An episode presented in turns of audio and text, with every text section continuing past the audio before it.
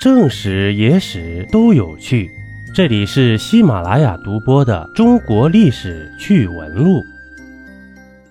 在古代战争啊，有东征、西征和南征，为何唯独向北叫伐呢？简单一点说呀，征是往府里打，而伐呢是往死里打。这周朝建立以后。开始推崇礼乐制度，在解决诸侯间的矛盾时呢，一般先礼后兵。如果礼乐都无法解决，比如诸侯叛乱，这时呢，周天子会派兵平乱。但为了不失礼数啊，并用“征”这个礼貌用词。“征”字儿呢，由双人旁和一个“正”字组成，代表着师出有名，率正义之师。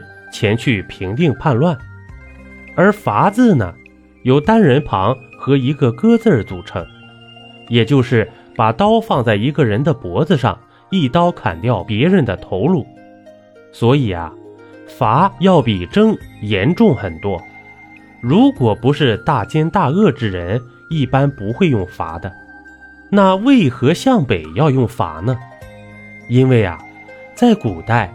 北方是敌人的地盘，这些族群的行事风格和中原不同，他们不讲礼法，且野蛮凶残，经常在王朝边境引发骚乱，杀人越货，抢夺资源，让家园呢陷入不安。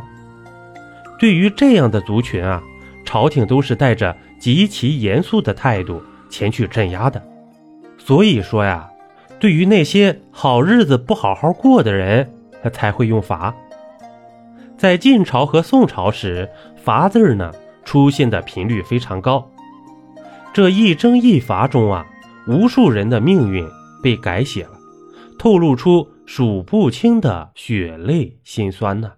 一杯故事，一口酒，这里是历史绞肉机，我是金刚经。本集播完，感谢收听订阅。咱们下集呀，不见不散。